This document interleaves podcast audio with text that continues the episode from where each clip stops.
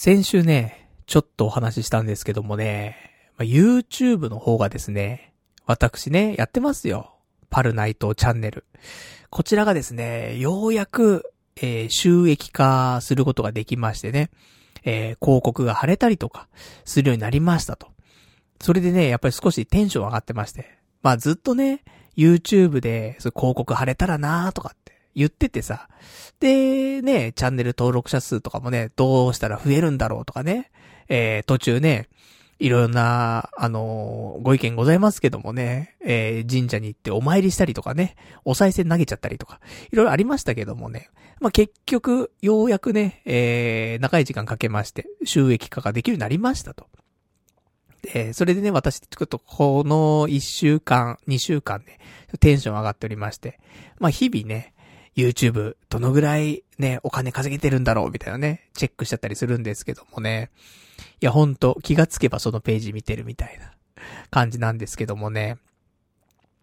で、ただ、この、童貞ネットに関わる動画に関しては、基本的に広告が貼れないので、えー、もうそれはね、収益化できないんですね。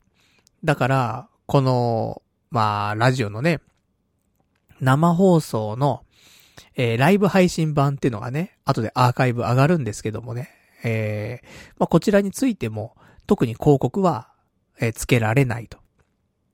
そして、えー、先日までね、ずっとアップしていました。YouTube 版の、まだ、ポッドキャストのね、えー、内容を、まあ、YouTube でね、アップしたりもするんだけど、それにもつけられないと、なっておりますんで、まあ、それじゃあもういいかなと思って、えー、最近は YouTube の方にね、えー、ポッドキャスト版の動画はね、ちょっと今上げてなかったりするんですけどもね。まあ、その代わり、ね、もうちょっとね、雑談放送とかさ、そういうのを増やしていこうかなと思ってたりするわけなんですよ。そんなわけで今週はですね、あのー、パズドラ。パズドラ配信のね、動画とかをね、えー、まあ、やったりとかして。まあ、ライブでね、えー、ライブ配信でパズドラ配信ですよ。ちょうどね、えー、パズドラの5400万ダウンロード記念杯っていうランキングダンジョンが来ていて、で、それでね、えー、高得点取ると。まあ、そんな動画をね、えー、収録しましてね。で、その時に、あの、皆さんね、えー、まあ、何人か見に来てくれてさ。で、そこでも、一応、ライブ放送でもね、あの、チャリンってするのよ。YouTube の収益化ってやつでね、広告貼れたりとかするので。で、パズドラだったら、え、ちゃんと広告貼れるのでセーフということでね、え、ちょっとだけチャリンチャリンしたわけです。で、そんなんで、じゃあ、ここで、一発、あの、ライブ放送じゃなくてね、配信じゃなくて、ちゃんと動画をアップしたらどうなるのかなと思って。で、そんなんで、え iPhone でさ、そのまま画面録画ってできるじゃない？だからもう iPhone 一つで、その、5400万ダウンロード記念杯の動画を撮ったわけ。3分だよ。3分の動画。で、普通にやってるやつだよ。あの、もう、いつも使っているパーティーで。このランキングダンジョンで生きるパーティーを組んで、それを、普通に一回やるみたいな。3分の動画。これをアップしたの。そしたらさ、あの、1週間経ってないよ。えー、木曜日ぐらいにアップしたと思うんだよね。だから木、金、土、日ぐらい、4日間とかなんだけど、それで再生数がなんとですね、1700再生されました。いや、1700再生って少ないじゃんって言うかもしんないけど、そんなことないよね。多いよね。いや、たった4日とかで、そんな再生されると思って。だから、やっぱパズドラ動画って、3分のさ、俺のゴミみたいなプレイだけどさ、それでもそんだけ再生数いくわけだからさ、いや、すごいもんだよなと思って。だから、ちょこちょこね、パズドラ動画をね、出していくのは、まあ、ありだなと思ってね。やっぱりネームバリューにさ、ちょっとすがっていった方がさ、何か伸びやすいじゃんみたいなところもありますんで。だからこれまではね、その YouTube ライブでさ、あの放送することが多かったけど、またね、あの動画の方を作成ちゃんとして、それで、ちょっと YouTube 収益化っていうのをね、えー、もうちょっと真剣にやっていこうかなと、ちょっと思っております。なかなかね、こうやって目に見えて収益化っていうかチャリンチャリンしないと、実感が湧かないからさ、あのー、まあ、これまで滞ってたところありますけども、まあ、実際ね、こうやって少しチャリンとしてきたのでね、えー、本腰入れる、ね、入れないともったいないなって。まあ、そんな風にちょっと感じておりますからね。えー、ちょっとよかったらね、これから動画の方もね、いろいろと撮っていきたいと思いますんでね。えー、まあ、その辺期待していただけたらな、というところでございましてね。まあ、なんか私のね、強みなんかがあればね、それを活かして動画を撮ったりとか、まあ、そんなこともしていきたいと思いますんでね、今後の私のね、YouTuber としての活躍ね、こちらもね、少し、まあ、ご期待していただけたらなと、そんな感じでね。ただ、あの、私、本職はね、えー、YouTuber じゃないですから。ポッドキャスターなんでね。えー、そんなわけで今日はね、こちらのラジオの方をね、2時間ぐらいやっていきたいと思いますからね、ポッドキャスターとしてね、えー、どこまでできるのかというところでございますけどもね。えー、まあ、そんな感じでね、え、今日もやっていきたいと思いますんでね、よかったら最後まで聞いていただけたらと思います。それでは今日もやっていきたいと思います。パルナイトの童貞ネット、アットネトラジー。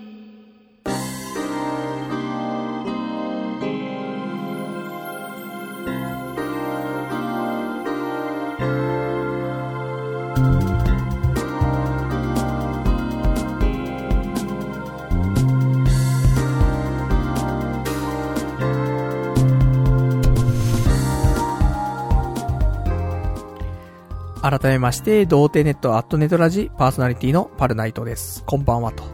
いうわけでね、まあ、YouTuber としてもね、ちょっと頑張っていきたいなというところなんだけどもさ、ね、パズドラ配信、こんなに再生数来るとは思わなかったからね。まあ、プレイ自体もそんなに下手くそかっていうと、ちゃんと点数は出ていて、えー、ランキングダンジョンって今回、あの、上位5%に入ると、王冠がもらえるのね。その王冠って何みたいな話もあるんだけど。あの、まあ、ちょっと嬉しい称号みたいなもんなんだけどさ。まあ、王冠をね、いっぱい集めることでちょっと得られる得点もあったりするんだけど、まあみんな王冠取れたらいいなと思ってランキングダンジョンするっていうものだったりするんだけど。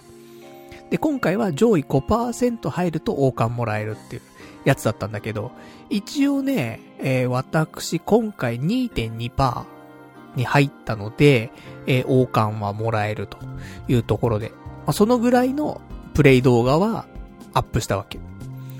なので、まあもちろんね、あのー、その組んだパーティーとかっていうのは他のね、有名な、えー、パズドラプレイヤーさんがやっていたものをちょっとアレンジしたりとかしたものなんだけど、立ち回りとかもね、リスナーの人にさ、その生放送でね、パズドラ配信した時に、こうしてみたらとかって言われたのを、えー、ちょっとね、試してやってみたりとか、そういういろんなね、あの、周りのお知恵をね、拝借して、それでたどり着いた領域で、それを動画にしてアップしたというところだったので。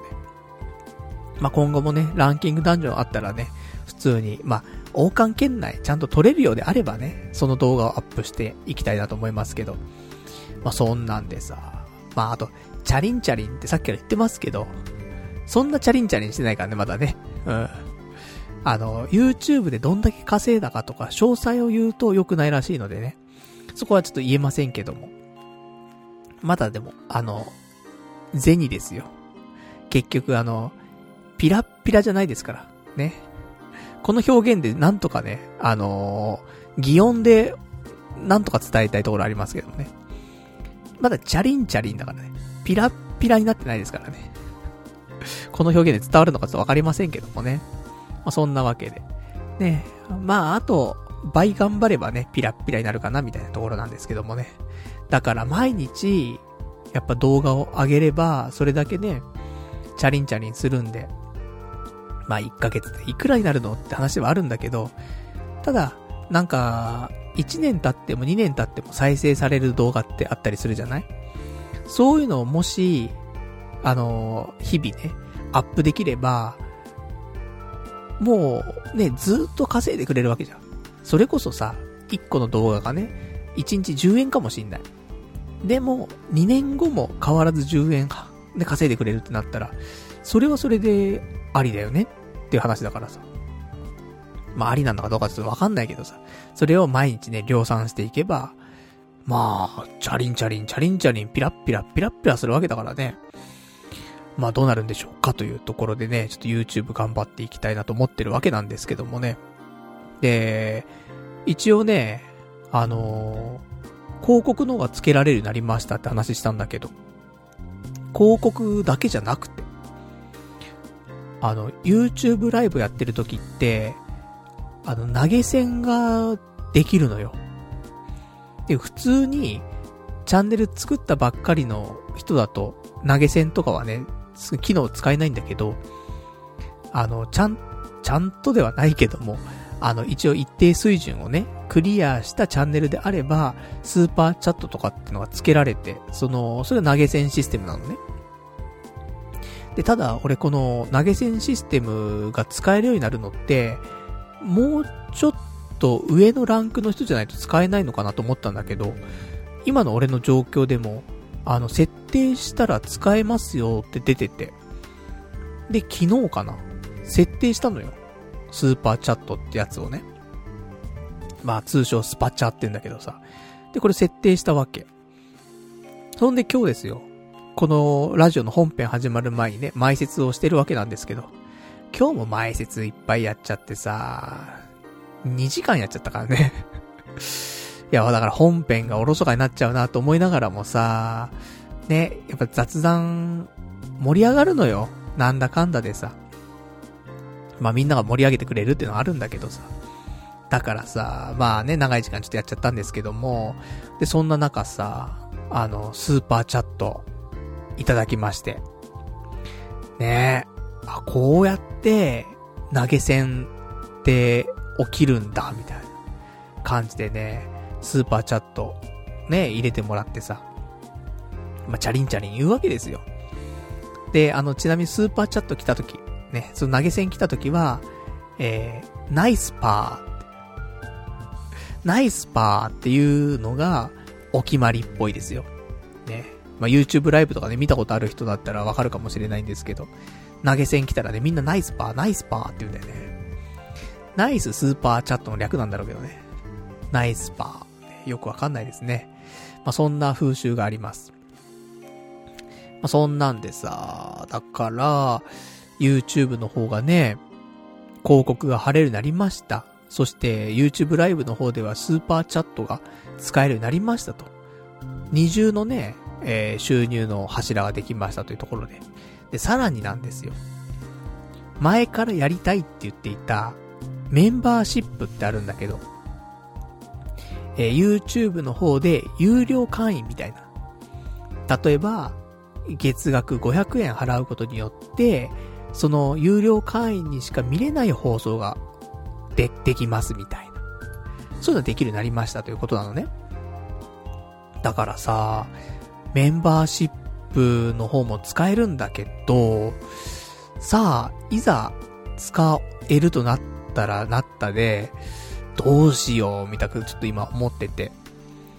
前はさ、正直ね、この YouTube の一番やりたかったのは、このメンバーシップがやりたくて、ね、あの、神社にお参りしに行ったようなもんですからね、私。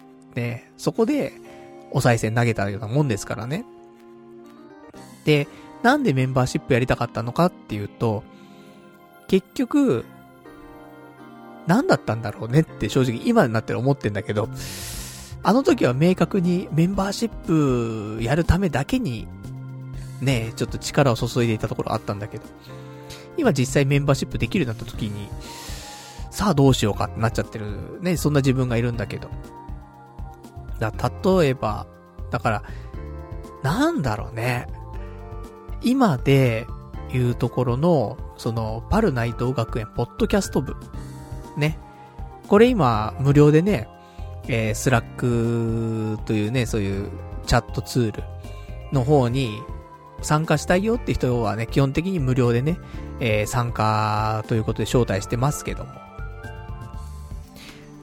で、こういうクローズドの中で、なんかやりたかったんだよね。うん。だから、それはもう YouTube でやるのがいいかなって思ったのよ。だけどそれができないから、できなかったから Slack っていうシステム使って、で、ちょっと会員制みたいなところでね、クローズドで、まあなんかコミュニ、コミュニティを作るという感じだったんだけどさ、まあ今ね、今となっては、有料化、どうなんだろうねっってちょっと思ってはいるんだけど。で、結局ね、あの、メンバーシップやるにしてもよ。メンバーシップってのはその、だから有料会員制度ね。なんだけど、やるにしても、例えば、現実的に考えると、月500円とかじゃん。月500円とかで、えー、会員なれますよってやって、で、会員になった人に関しては、その会員限定でね、なんか放送しますよ、生放送しますよとか、なると思うんだけど。でも、500円ってもちろん高いと思うのよ。だって、ね、パルナイトの生放送見たくて毎月500円払うって言ったら、うん、どうかなーってなるわけじゃないみんな。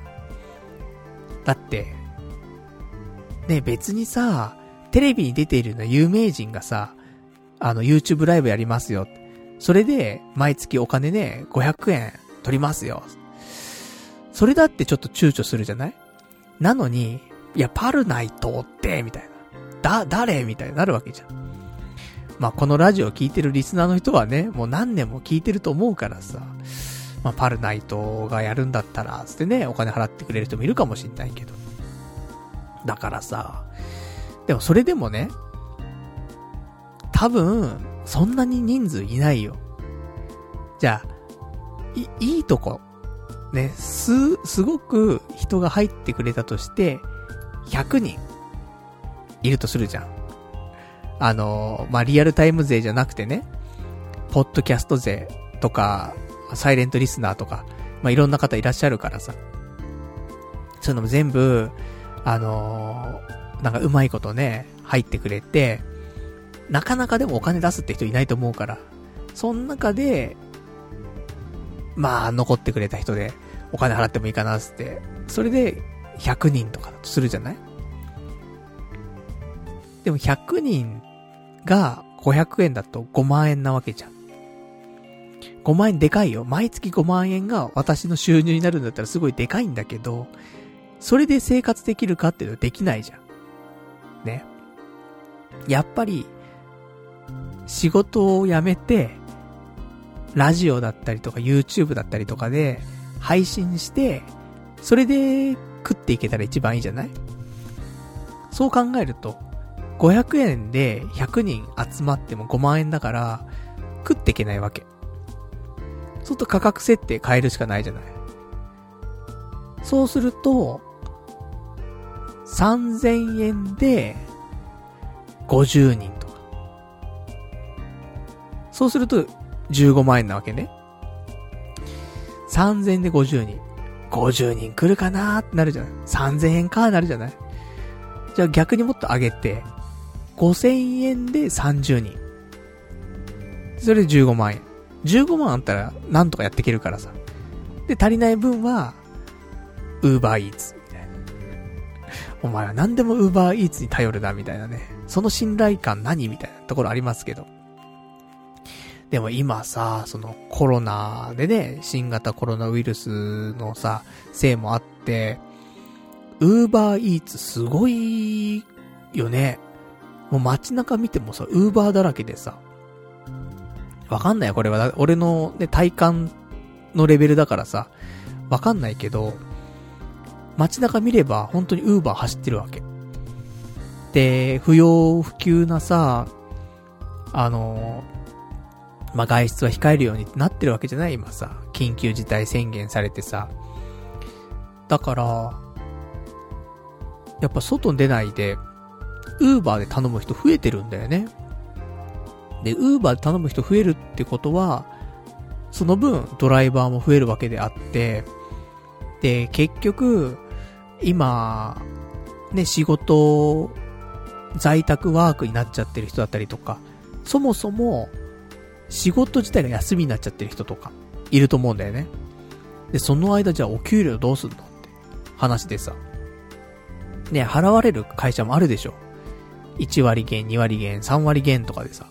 で、払われる会社もあれば、いやいや、働いてないんだから払いませんよっていう会社もあると思う、もちろん。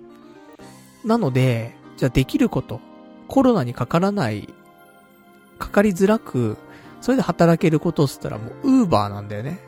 外だからさ。そんなにね、3密の中でもないじゃない？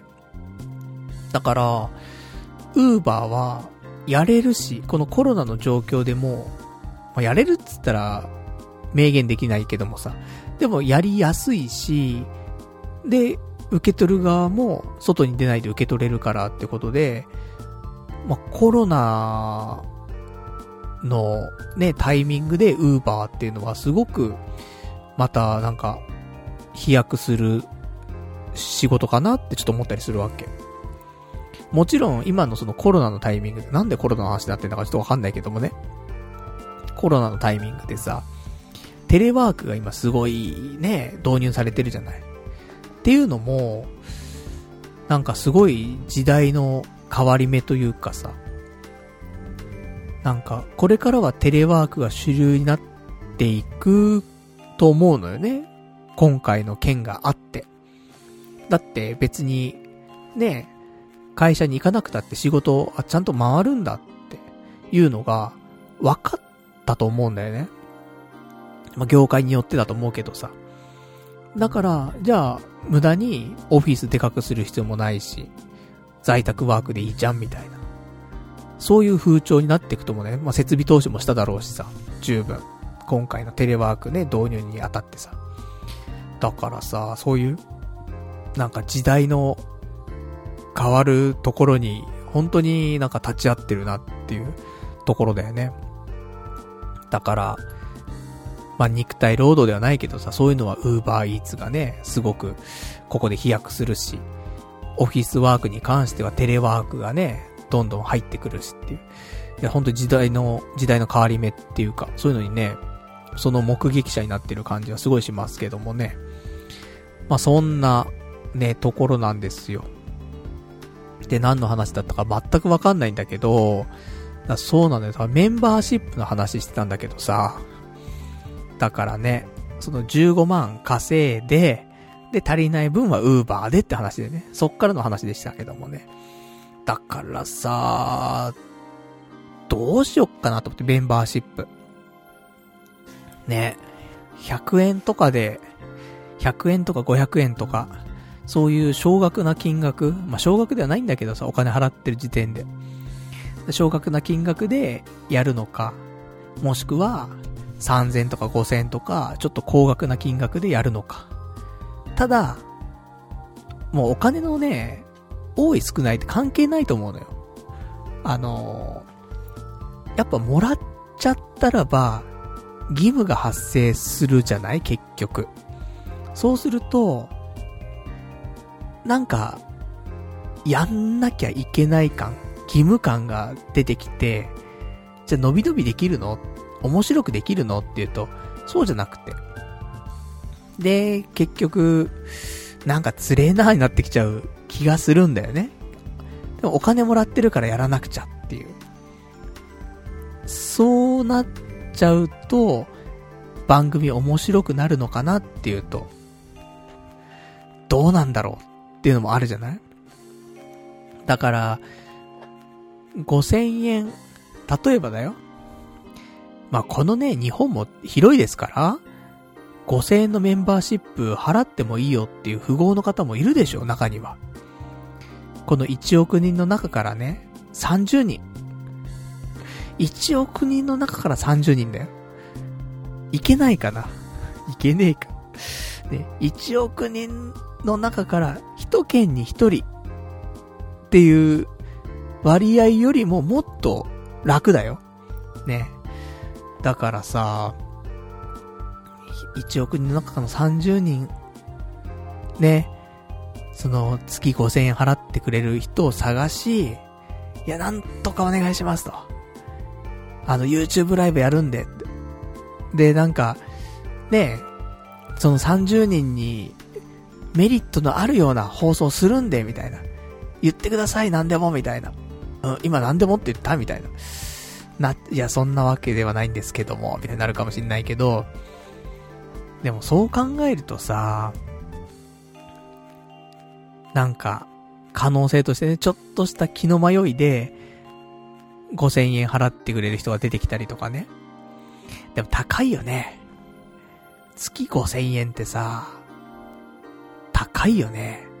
年間6万だもんね。6万ってって話よね。でもそれを払える富豪はいるわけだよね。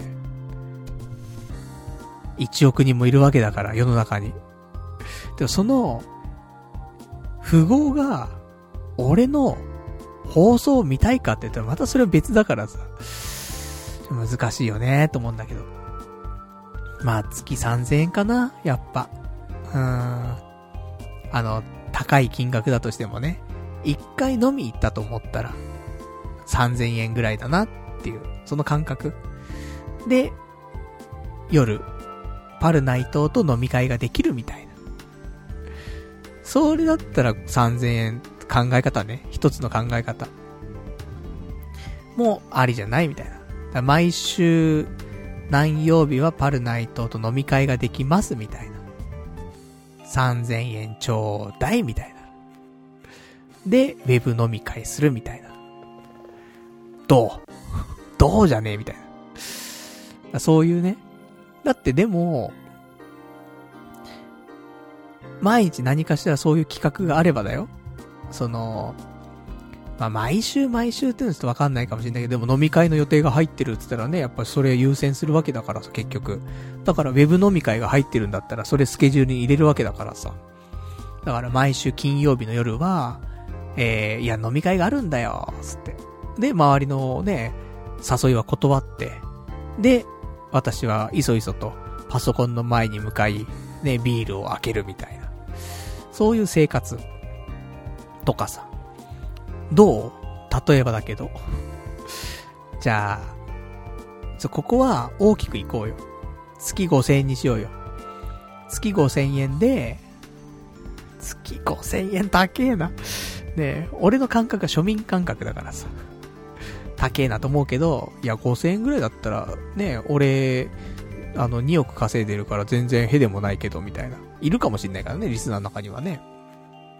だから、月5000円払って、毎週金曜日の夜、まあもちろん仕事の関係上遅れちゃうかもしんないけども、毎週金曜日の夜、ね、頑張ってこっちも早く帰ってきて、夜9時から、とか。まあでも飲み会だから8時ぐらいがいいかな。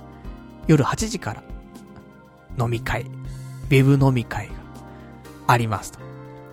で、これはもうメンバーシップ参加者のみの飲み会だから。なるわけじゃん。で、実際に外飲み行ったら、まあ、20代だったらね、3000円ぐらいで済むかもしんないけど、さすがに40手前になってくるとさ、1回の飲み会3000で終わることはないんだよね。やっぱ、5000円だ、7000円だいっちゃうわけじゃん、結局。だから、それがね、毎週続いたら、5000円だとしてもだよ。4回あったら2万円じゃん。月。飲み会で。まあ別に普通にあり得る数字だと思うけど。でも、ウェブ飲み会だったら、買ってくるのはね、コンビニで買ってくる感じじゃない。だから飲食費はすごい浮くでしょそう考えると、4回やったとしても、ビール3本4本と、つまみぐらいじゃん。そうするとね、1500円とかで済むじゃない ?1500 円ぐらいで、ね、4回やったとして。そしたら、6000円じゃない？6000円プラス、その、メンバーシップ代が5000円だから、1万1000円じゃん。実費かかるのはね。そう考えるとだよ。毎週飲み会を5000円のやつを4回やったら2万円。でも、パル内藤とのウェブ飲み会であれば、実費で1万1000円と。あれ、半分ぐらい済んでるぞ。リーズナブル。じゃあ、入ろう、みたいな。うん、ならんな。うん、ならん。うん、ならんけど、まあ1億人の中からの30人だからね。可能性としては、あるんじゃないみたいな。これがただ、あのー、これ今金曜日の話ね。じゃあ他の日はみたいな。ところで、メンバーシップの人に向けて、その、YouTube ライブをやっていく。今、何曜日は何をやる？何曜日は何をやるっつって、結局、5000円月もらって、で、まあ曜日によってなんかコンテンツ変えてやると。まあそれがね、1時間なり2時間なりわかんないけど、そのぐらいかもしれないけども、毎日何かしらやりますよっていうような感じにすれば、どうですか？富豪の皆さん。2億3億稼いでる皆さん。ねリスナーの中にもいるでしょいるのか？ねでも、リアルなところ、1000万プレイヤーみたいな人は、いるでしょ聞いてる中で。いるかな？い、いたらいいなと思ってますけど。その人どうですか？月5000円。払わないな。うーん。でもわかんないよ。やっぱウェブ飲み会とかね、最近流行ってるから。俺も先駆けてやってたからね。23、4、5ぐらいの時にさ、ウェブ飲み会。ね、ウェブカメラとかあったからさ。だから、その時ね、職場の友達とさ、友達が職場の仲間とさ、仕事終わってから、家帰ってきて、今日も疲れたねーつって。じゃあ乾杯つって。やってたもんね。それ24とかかな。だからその頃からウェブ飲み会してっからね。そう考えると、まあね、あの、ちょっと何年遅れだかわかんない15年遅れぐらいでね、今、またね、ウェブ飲み会が再開されるというところでございますから。まああんまね、俺もお酒嫌いじゃないんだけどさ、お酒は好きなんだけど、体調がね、次の日辛くなるからね。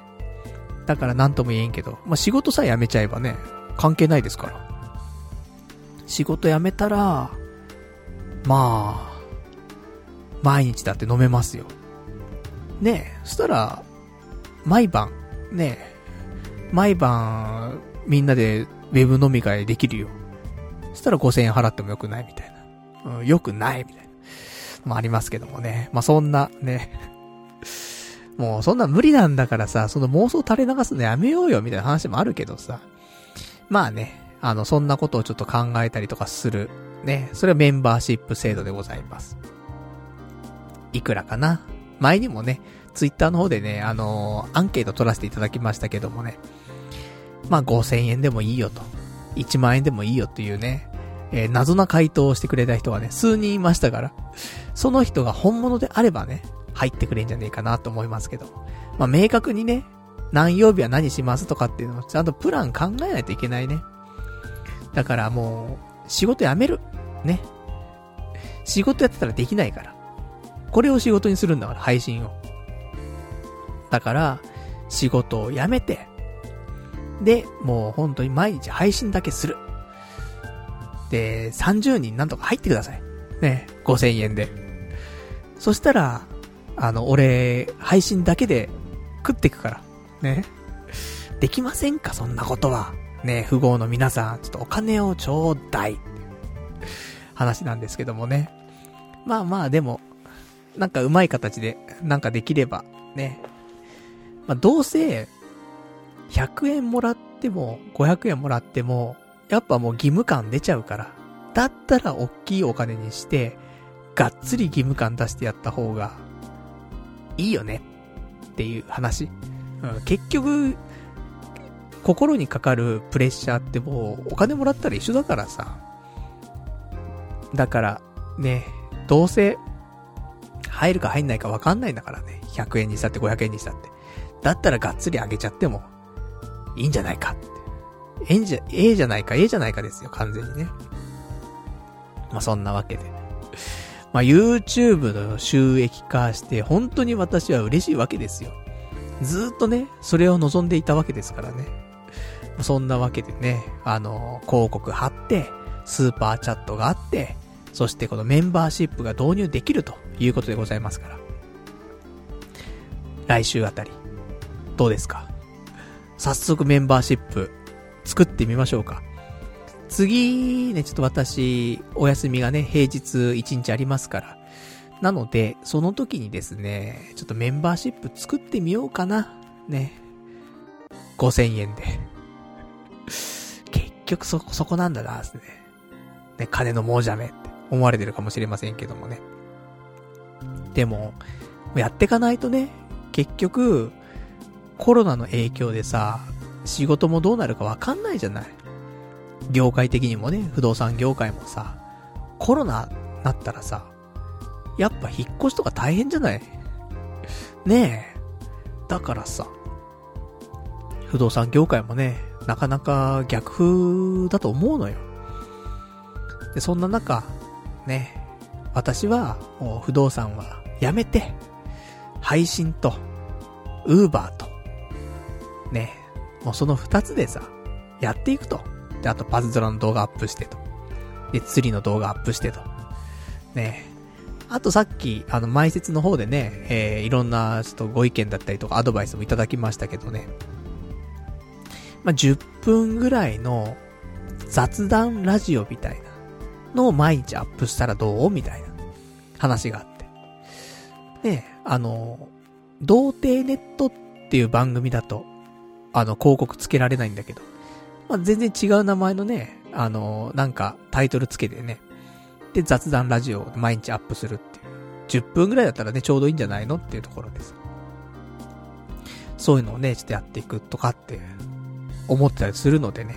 やっぱ、動画を出すと、少しその、金銭的なものが発生するっていうのは、やっぱやる気が出るよね。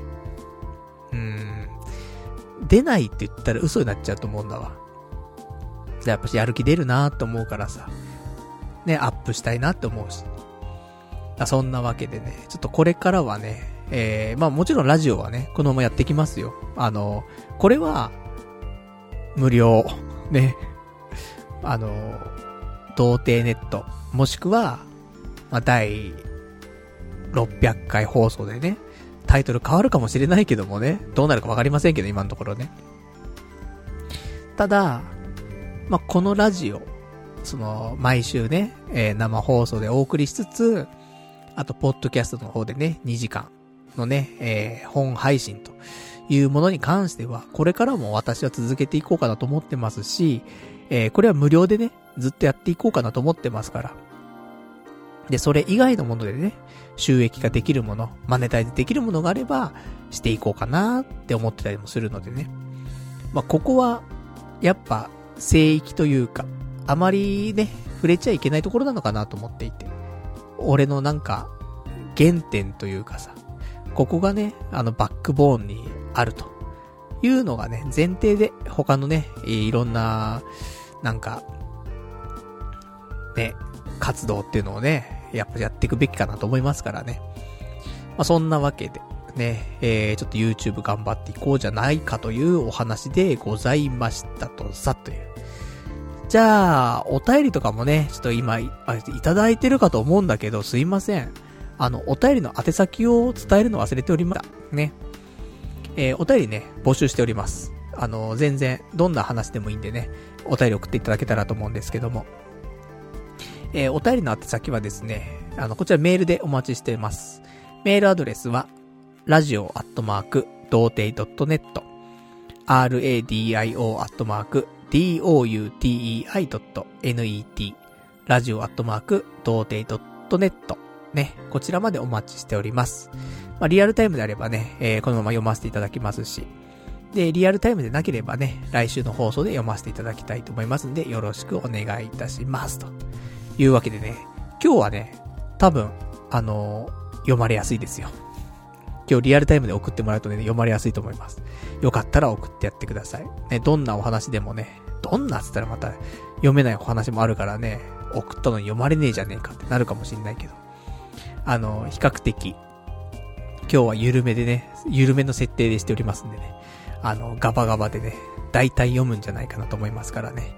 まあ、よかったら、ラジオ盛り上がるようなね、ちょっとした話だったりとか、あと、パルさんこんなこと聞きたいんだけど、とか、あったら、えー、メールね、送っていただけたら嬉しいです。というわけなんですが、で、いただいてます、お便り。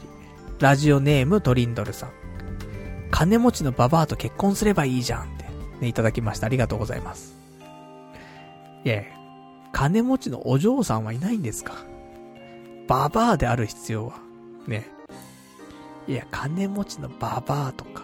でもさ、あの、二十歳のね、男の子とかから見たらさ、40歳の女性ってもうババアじゃん。だけどさ、俺から見ればさ、40歳ってたの1個上のさ、女の人なんだよね。だからさ、見る人によってババアかババアじゃないかって結構違うじゃん。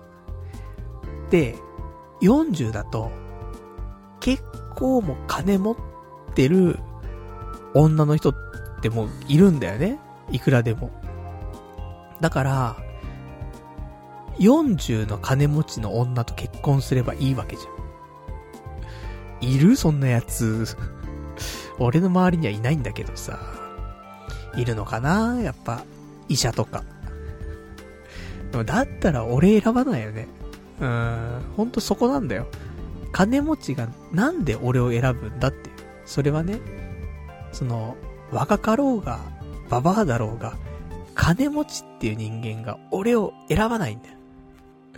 だから無理なんだよね。うん。ババアうんぬんじゃないんだよね。金持ちは難しいだろう。ね。そう思ってますけどもね。ただまあまあ、40歳のね、まあ40、40までの金持ちの女性の方いらっしゃったら、ぜひご連絡ください。ね。あの、結婚前提でもうでも、そんなんしなくても、俺金持ちのババアと結婚しなくても、あの、月5000円皆さんから30人の、1億人の中の30人から5000円もらえれば私生きていけるから。ね。だから金持ちのババアと結婚する必要がございませんという話なんですけどもね。むしろ結婚したら配信できなくなっちゃうじゃんっていうね、話もあるんだけどさ。まあ、どうしたもんでしょうかというね、ところでございます。えー、じゃあね、他いただきましたお便り読んでいきましょうか。ラジオネーム、ひろじゃんさん。パルナイト改め、コロナイトさんこんばんは。ね、コロナでかけてますけどもね、コロナイトさんこんばんは。非常事態宣言で、さすがに今日は電車もかなり空いていましたね。パルさんに質問です。コロナで自粛自粛の日々で、家で退屈な日々過ごしていると思うので、なんか良いリフレッシュ方法を教えてくださいというね、お答えいただきました。ありがとうございます。いやー、全然ね、その自粛自粛の日々でね、まあ家からは出ない。ね、そんな感じだと思います。どなたも。だって、この俺で、俺ですら、本当に休みの日外出てなくて。まあ、クリーニング屋行ったりとか、コンビニ行ったりとかするけども、あの、今週、ね、平日一回休みあったんだけど、そのぐらいしかしなかったもんね、結局ね。で、さすがにね、ちょっと、次の休みは、髪の毛切り行きたいと思ってて、伸びてきちゃったから。だ髪の毛切りには行くと思うけど、まあそれ以外は特に、ちょっと軽く買い物するぐらいで日用品だったりとか必要なものをね、買ったりするぐらいで、多分、なんか遊びに行ったりとかはしないじゃない。だからね、基本的に家にいると思うんだけど。でも、その、俺自身が家にいることに対して、ストレスがたまんないからさ、リフレッシュもクソも正直ないんだよね。外に出る方がストレス溜まっちゃって、家にいたいな、ゆっくりしたいなって常に思ってるわけ。で、あの、外に出たいなって思うのは、ラジオのネタ探しのために外出たいな、だから。家にいると、ネタがないから。だからさ、困っちゃうわけじゃん。だから外出たいなと思う、思うわけであって。ラジオがなかったら、外なんて出たくないんだから。家の中にいたいんだから。だから、正直リフレッシュもクソも正直なくて。だって、することが、いっぱいあるじゃん、家の中って。あの、ネットしてもいいし、こうやってラジオやってもいいし、で、スマホでゲームやってもいいし、アニメ見てもいいし、漫画読んでもいいし、ね、別に Amazon プライムとかあったらさ、映画見てもいいし、何でもできんじゃん、家の中で。お金かけずに。全然大丈夫だよね。何にもストレスがたまらない。って思います。逆に言うと、じゃあ今言ったようなこと。やったら、ストレスたまんないんじゃない？って思う。リフレッシュというよりも、やれることがいっぱいあるじゃない家の中で。だからさ、ストレスなんてないよね。コンビニ行って、なんかちょっと軽くお菓子と、ジュースでも買って、そんで、さっき言った、アニメ見て、映画見て、で、漫画読んで、で、スマホのゲームやって、で、ゴロゴロして、最高じゃん。なんのストレスもないね。もう、引きこもりなんだよね。根っからの引きこもり体質だからさ、家の中にいるのはほんと最高なんだよね。だからさ、ね、あの、そういう感じで楽しんだらいいんじゃないでしょうか。ねやっぱ、ちょっと美味しいものとね、美味しいものを片手に、そして、あの、ただでね、ただで楽しめるエンタメをさ、家の中でね、満喫しまくるっていうのいいんじゃないですか、すごくね。って思いますけどもね、どうなんでしょうか。まあ、そんなところでございます。もう全然だから、あの、非常事態宣言があっても、ね、不要不急の、ね、外出は控えましょうって言われても。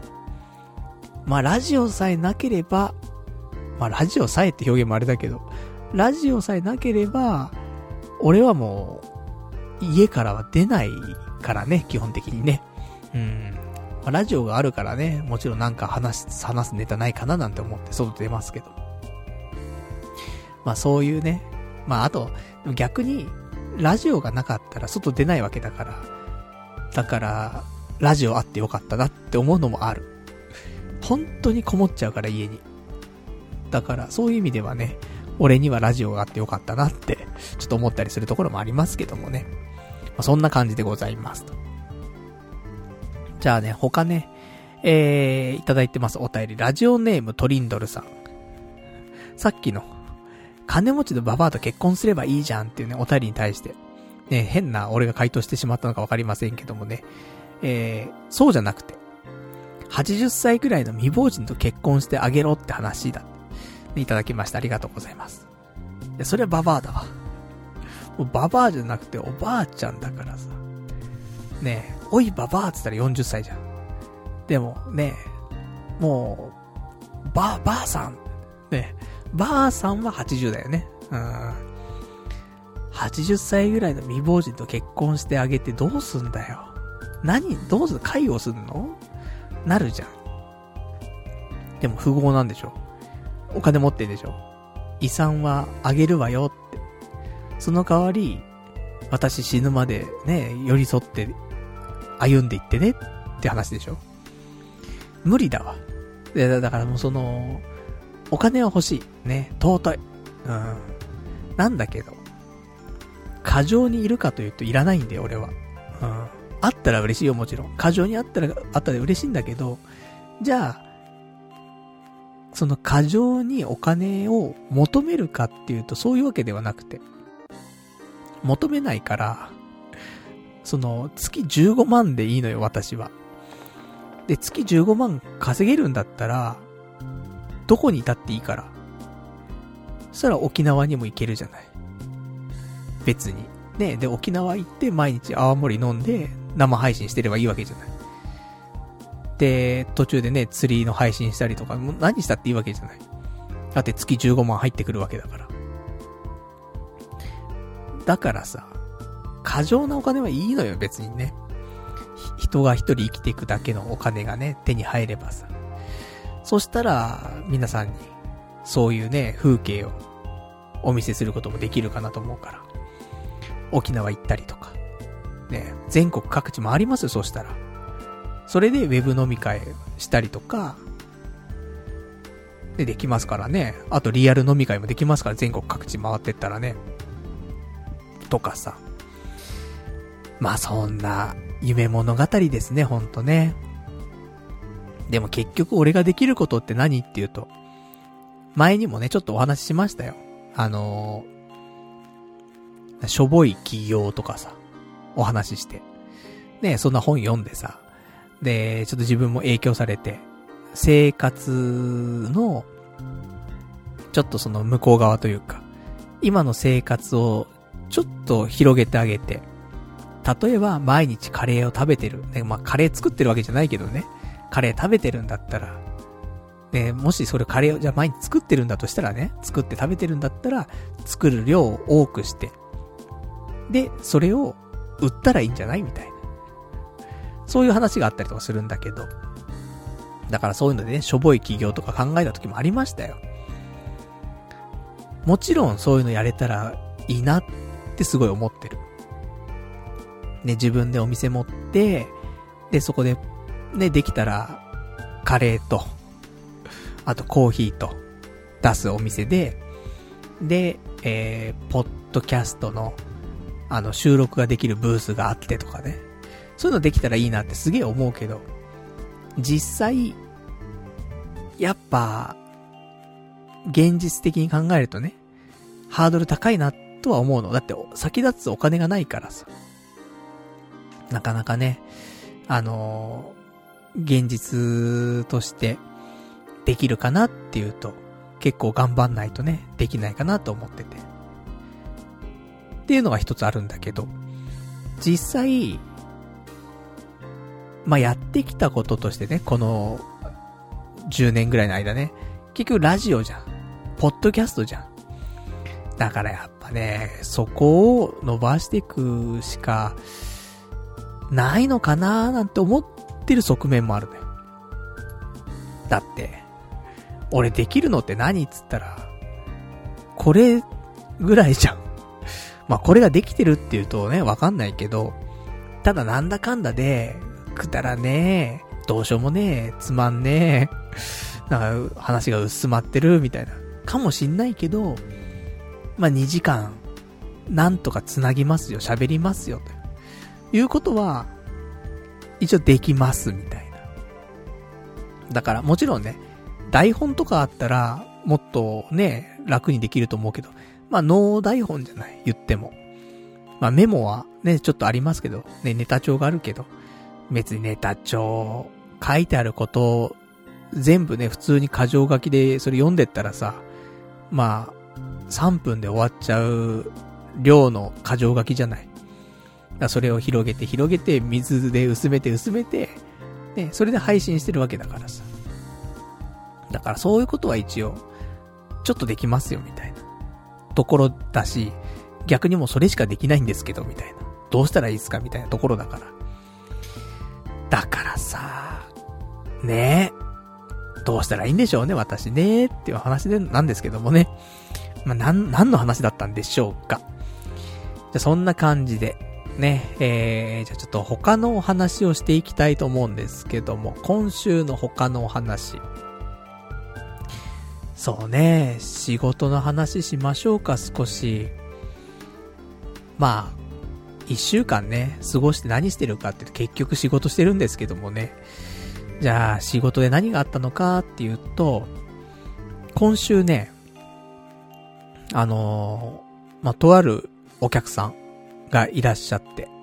なんかいろいろ言うとね、特定されちゃうし、えー、個人情報なんでね、ちょっとあまり出せないところがあるので、あのそこは控えたいと思うんですけども、まあ、カップルの、えー、お客さんがいらっしゃって、で、私、お部屋をね、ちょっとご紹介して、で、お部屋内見したりとかね、まあ、やっていたわけですよ。ご案内して。で、そんな時に、そのお客さんに、ちょっと言われたの。あのー、今お仕事始めてどのぐらい経つんですか？って言われて。実は半年とかなんですよ、つって。で、あのー、え、そうなんですか？それまで何してたんですか？みたいな。いや、私も結構長い間、あのー、他の IT とかの仕事してて、え、何歳なんですか？みたいな。言われて。いや、逆に、あの、まあね、お客さんとね、あの、なんか、お話をね、ちょっと盛り上げるためにですよ。じゃあ逆にと、ね、あの、もう、どうしようもない話ですけども、逆に何歳に見えますかっていう質問していいですか？つって、言って。そしたら、あの、え、同い年かちょっと上ぐらいじゃないんですか？って言われて。そのお客さんって、若いのよ。20代前半なのね。なんだけど、あの、だから20代後半ぐらいなんじゃないですかぐらいの。中盤から後半ぐらいなんじゃないですかって言われて。いや、もっと言ってるんですわ。ってね。いう話になって。え、そ、そうなんですかじゃあ、30代前半とかですかって言われて。いや、つって。じゃあ、30代半ばつって。いや、つって。いや、何歳なんですかって言われて。いや、もう今年40なっちゃうんですよね、つって。えーって話になって。いや、もう全然同い年ぐらいかと思ってました。つってすいません、みたいな。なんか、あのー、ね、発言とかも、ちょっと慣れ慣れしかったかもしれなかったです、とかって言われちゃって。いや、そんなこと全然ね、あのー、自分、その40というね、貫禄が出てないんですってね、逆にすいません、みたいな。気使わしちゃって、みたいな。って話があって。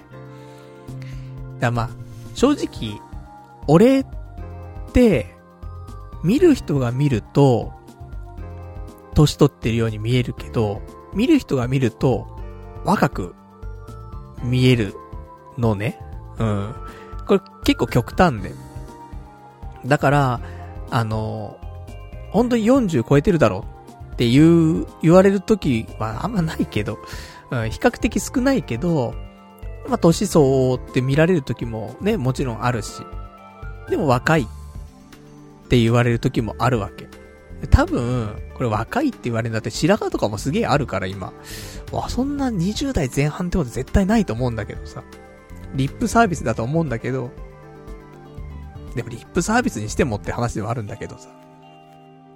やっぱ、ガタイがさ、やっぱ背がちっちゃいのと、あと細く見えるわけね。あの、腹は出てるかもしんないけど、細く見えちゃうし。あと貫禄がない。うん、本当に、あの、下手下手に出てるし、もうなんか背、背中丸まってるし。えー、だから、そういうのでね、やっぱ、オーラがないんだよね。その、大人っぽさがないっていうか、永遠の若手っていうかね、いるじゃん。あのー、若手芸人って言われながらもさ、50歳とかさ。あとだから、サバンナの人とかいいんじゃない？サバンナの高橋さんだっけ？とか、あの人も結構な年齢いってるじゃない？だけど、すげえ若手感あるじゃない？最近わかんないよ、なんか。最近ちょっとそこまでサバンナさんを追っかけてないからわかんないけど、サバンナ、高橋、年齢出るかな？ねえ。えー、サバンナ高橋さんは、今年、今44歳だよ。ね、5、5個上。なんだけど、やっぱなんか、若手感あるじゃん。年齢不詳感あるじゃん、ちょっと。いや、サバンナの、まあ、俺たちがね、サバンナを知ってるからあれだけどさ、パッと、なんかあんまり知らない人が見たら、サバンナの高橋さんって、30代半ばぐらいじゃないのみたいなさ。だってなんか、頼りなさそうだし、みたいな。あるじゃん。ねえ、あの、別にサバンナの高橋さんをうんぬん言ってるわけじゃないんだけど、そういう、その永遠の若手感っていうね、ところの話でさ。だからさ、なんかね、そんな、は、20代に見られたよっていうね、まあ、そんな話だったんだけどさ。まあね、たまに、そういうのがある。ねだからその、昔の話するとさ、ほんと、深夜ね、あの公園でバスケしてたら、なんか、ちょっとバスケ一緒にやろうぜって声かけられて、でやってて。で、お前うまいな、みたいな。お前どこ中？みたいに言われて。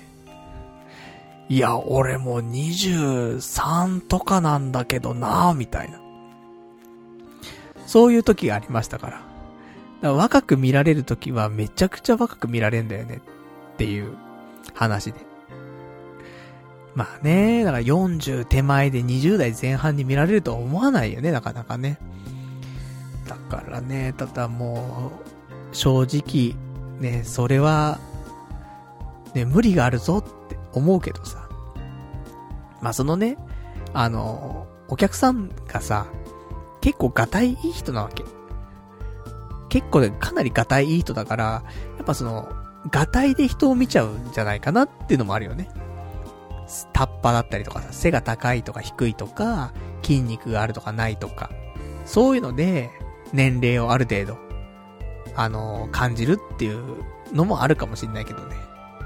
周りにいる人も、やっぱ体でかかったりとか。そんな中、体のちっちゃいやついたら、おっさんだって若く見えちゃうよね。ちっちゃいじゃんだって、みたいな。で、20代だろ。これから成長期だろ、みたいな。のもあったのかもしれないけどもね。もうちょっと頼り、頼りがいのある人間になりたいななんてね、ちょっと思ったりはするんだけど、まあ変わらんよね。うん、昔からこんな感じだからね。うん。まあ、そんなね、ところでね、もう少し、ね、とはいえもう少し、30代、30、まあ、40なっちゃうからね、30代とかっていうのもまたおかしな話なんだけど、まあ、年相応とは言わずともね、30代中盤ぐらいにはね、見られるように、えー、少し貫禄をね、つけられたらなと、ね、そんなことをちょっと思いましたというね、そんなちょっとお仕事の話でございました。ね、なかなかね、あのー、お客さんとね、絡む機会もね、私一応事務員さんだからさ、そんな多い、多いわけじゃないんだけどさ、たまたまね、ちょっと職場が忙しくて、で、お客さんの接客と、案内と、ね、ちょっと全部する感じになったのでね。まあ、そんな、ね、イベントがありましたよってお話。それとか、あと他の仕事のお話だと、えー、ようやく、有給休暇がつきました。長かったですね。半年経ったので多分ね、えー、ついたんだと思うんだけど。半年なのかな？まあ、19月の中盤から働き始めてるから。まあ、丸々1ヶ月ずつで考えると10月からって感じで考えると、10、11、12、1、2、3で。ね、ちょうど6ヶ月経ったので、有給がつきましたと。で、何日ついたかというと、さあ何日でしょう？ね、うちの会社だったら何日だなとかね、みんなね、想像したと思うんだけども。えー、うちは10日間でした。ね。まあ、ありがたい話でね。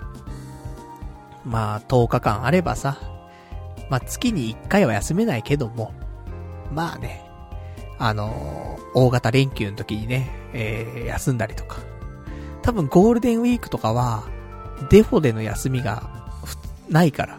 普通の一般的な休みしかないから、えー、大型連休のそういう祝日とかに関しては、有給を使って休むみたいな感じだと思うんだよね。だから結局、有給が10日あっても、暦通りのなんか、休み方とか、会社的にも休みなんだろうけどね。まあ、そこを有給使って休むとか、なってるかと思うので。まあ、あんま意味あんのかって言うとよくわかんないんですけどもね。まあ、そんなわけで、一応有給つきましたということで。まあ、よかったよかったと。ね、頑張ったね、半年ということでね。じゃあ、そろそろ、みたいな。半年頑張ったからね、お疲れさん、みたいな。ところもありますけどもね。どうしましょうね。まあ、コロナの影響で、仕事を辞めると、なんか、ね、一世帯あたり最大で30万円のね、給付金が出ますよみたいな話もありますからね。まあさっきね、ちょっとね、埋設してる時にね、そんな話題がちょっと出ましたんで、ちょっと取り上げてみたいなと思ったんですけども、どうなんでしょうか？あの、まあコロナでね、仕事が、まあ、続けるの難しいとか、解雇されちゃったとか、お給料下がっちゃったとか、まあ、いろんな理由でね、仕事を、まあ、結局辞めることになっちゃったと。そしたら、30万円、もらえるんですかって話なんだよね。もらえるんだったらば、辞めるのはいつ？今でしょ？っていう話になっちゃうんだけど。いや、わかんないよね。結局目先のものに釣られてさ、やめてみ、やめては見たものの、結局給付金ももらえませんでした。仕事もね、なくなってしまいましたみたいな。なる可能性もあるからね。なんか、どうすんのが正解なのかわかんないんだけどさ。まあ、有給は出てたからさ、有給使って、や、やめる？とかね。最後その、有給消化でね、やめる？みたいな。ところも一つかなと思ったりもするけどもね。いや、実際、お給料なんですけど、ちょっと、あの減額というか、まあ、会社的に私一人じゃなくて、会社的に、やっぱこのコロナの影響もあって、えー、スタッフ全体に対して、ちょっとお給料の方をね、また改めましょうみたいな話にはなってるんですよ。まあ、どこのね、会社もそうだと思うんだよ。さすがに、この経済状況で、お給料を上げていきましょうってはならなくて、やっぱ下げていきましょうっていう流れになってるわけよ。だからさ、やっぱね、このタイミング、まあ下げるのが当然の流れではあるので、そこに対して不満があるかっていうと、いやまあ当然っちゃ当然よねと思うんだけどさ。でもね、その、辞めたら辞めたで、給付金が出るんであればね、辞めちゃうみたいなのも一つかなって思ってたりはするんだけど、どうなんだろうね。今月中に辞めれば、いけますか？給付金30万もらえますか？それであれば、辞めて、30万もらって、ね、お前はいつもなんか国からお金を搾取してんな、みたいなね、話もありますけどもね。そうやって、ね、給付金30万もらって、で、あとは、このネット配信と、ウーバーと、でね、お金を稼いでいくみたいな。どうですかみたいな。どうでもないですねっていうね、話なんだけど。まあそんなね、ちょっとコロナの影響もあってね、まあいろいろと、ね、仕事の方も、まあ変化は出てきてるかなっていうところはあります。なんか、あの仕事もね、いつも私、残業ね、しがちなんだけどさ、どうしても終わんないからね、仕事がね、遅えから。なんだけど、まあ、抱えてる量も多かったりはするんだけどさ、まあ、それにしても遅えなって自分では思ってんだけど。なので、まあ、残業しがちなんだけど。ただ、えっ、ー、と、もう、あの、定時でね、上がるようにしましょうっていうのが、その全体的に、俺オンリーに言われてるわけじゃなくて、もう全体的にやっぱりコロナの影響もあるから、あの、残業とかはせずに、もう、定時が来たら、皆さん上がるようにしてくださいっていうお達しは来て。だからその辺もね、ちょっと変わったかなっていうところだよね。これまでそういうお達しなかったからさ、あれなんだけど。さすがに自粛、ね、してくださいねって、ある、なんか出てるわけじゃない。その、緊急事態宣言でさ。だからやっぱそういうの受けてね、うちの会社ですら、そういう動きになってくるっていうのは、相当、なんだなーって思って。だからね、まあ、不動産屋の難しいところはさ、その、必要かっていうと正直、必要ではないと思うのよね。だって、家だってさ、基本的には、更新すれば家住めるし、で、今探さなくたって正直いいし。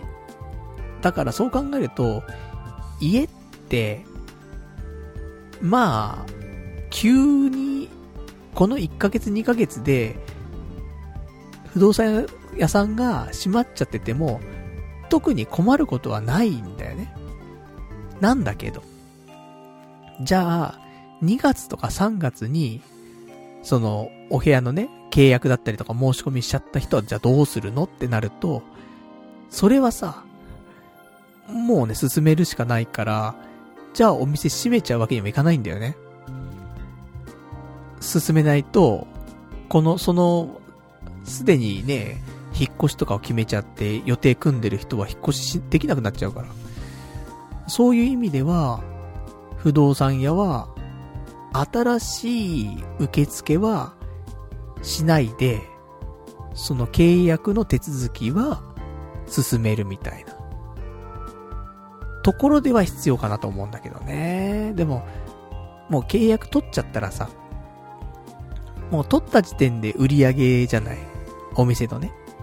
だから、その後の処理とかってな、1円にももうならないわけじゃない。もう、ね、売り上げは上がっちゃってるわけだから。そう考えると、その何も売り上げを生み出さない行為を営業、ね、お店を開けて営業しないといけないと。まあ、ナンセンスなんだよね、結構ね、そこはね。って考えると難しいなーって思ったりするんだけどさ。まあ、どういう形でね、不動産やって、やっていくのが、ね、今このコロナのタイミングでね、いいのかなっていうのは、ちょっと難しいところかなと思ったりするんだけどね。結構ね、あの、管理会社とか、あるんだけど、管理会社っていうのは、お部屋の管理してる会社ね。大手の。例えば、三菱とか、三井とか、そういうところとかね。大きいところだと。が、あと、なんか野村不動産とか聞いたことあるでしょ、みんな。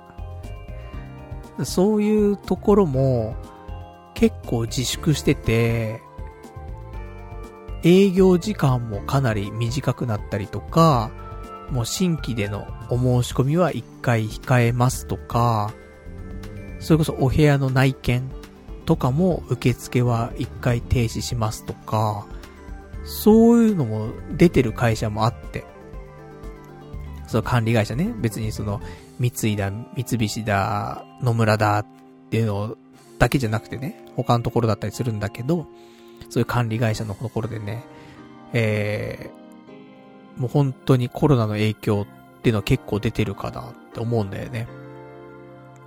な、そんなんでさ。ねえ、コロナ、大変だね。もうコロナ、まあ、今日コロナの話ちょいちょいしてるけどさ、もうコロナの話が気になるじゃん。なんだかんだで。直接ね、自分には影響ないかなっっていうような生活しちゃってるけどさ。だって、いくら緊急事態宣言がされようがね、仕事は普通に行ってるし、変わらないもん、時間。ね、朝9時から夜もね、9時ぐらいまで仕事してるし、変わらないんだけど、で、で、電車とかも、満員電車ではなくなった。けど、やっぱ朝は人いるし、全然。その、2メートルとか離れてね、電車乗れるかっていうとそんなわけじゃないし、全然普通に人混んでるし、満員じゃないってだけだけどさ。な、とはいえね。っていう話なんだよね。だからさ、まあ周りはそんなに言うほど変わるかってそうでもないんだけど、でも、ニュースは見ちゃうんだよね。そのツイッターでのニュースだったりとか、ヤフーニュースだったりとか、あと、ね、家帰ってきてもニュース番組とかさ、結構見ちゃって、どうなってんだろうなーって思って、気になっちゃうな、って。でも気にしたところで別にね、なんか新しいことが起きるかって言うと、起きないし、起きたところでこっちの生活が変わるかって言うとなんかそんなの変わるわけでもないし、か、全然毎日変わらない日常だしね。仕事に行く、ね、朝起きる、同じ時間に起きる、同じ時間に電車に乗る、ね、人は普通にね、乗ってる、で、職場に着く、仕事する、ね、残業する、で、帰る、ね、スーパー寄る、半額の弁当を買う、家帰ってくる、ね、で、アニメ見る、寝る、で、次の日もまた仕事行くって。何にも変わんない。で、休みの日は、あまり外に出ない。ね、このぐらいでは変わったのって。あとは変わってないからね。トイレットペーパーが買えない。ね、これがネック。いや、本当に、あと1ロール。そろそろ買わないといけないね。うん。この間ドンキホーテ行った時見かけたんだよね。買っときゃよかったなって。ちょっと思ってんだけど。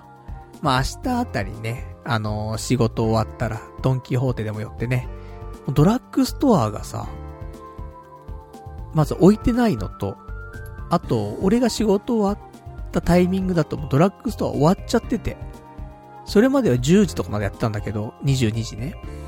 なんだけど、8時ぐらいで、20時ぐらいで終わっちゃってんのよ、最近。だから、ドラッグストアも空いてなくて、だ買えないし、とかってのがあってさ、この間って、吉野家行ったのよ。仕事終わって8時半ぐらい、20時半ぐらいに、吉野家行ったの。そしたら、あのー、店内ですかって言われて。はい、つって。あのー、20時以降は、テイクアウトしかやってないんですって言われて。そうなの？と思って。なんかね、そのお触れがあったじゃない？飲食店は20時までにしてくださいみたいな。だからそれがさ、吉野家にまで行ってんだと思って。ああ、そうなんですね。じゃあ大丈夫っす。出てきたけどさ。いや、そうなんだなぁと思って。その、大手チェーン店でも、そういう流れになっちゃう。24時間やってるようなお店でもそうなっちゃうって考えると、ね、今回の緊急事態宣言は、なんかすごいねって思ったりするけどもね。だからね、あとはもう、なんだろうね。何があったら、俺の生活自体が変わるのかっていうと、もう、俺自身が新型コロナウイルスにかかるとか、うちの身内とかね、嫌だけど、ね、俺もかかりたくないし、身内にもかかってほしくないけど、それとか、職場の、まあ、職場の人がかかんなくても、まあ、どこかその関係のあるグループだったりとか、全然違う店舗だったりとか、が、なんか一人でもね、コロナ感染したってなったら、まあ、仕事自体はなんか変わる気はするけどもね。まあそういうのがない限りは、変わらず、ね、今まで通り仕事をするという感じかと思うんでね。まあまあ、あの、お客さんもいるね、仕事だからさ。ちゃんとご迷惑かけないようにね、やっていきたいなと思ってますけどもね。まあそんなんで明日も、普通に朝起きて、普通に仕事に行きますけどもね。まあそんな新型コロナウイルスでございますね。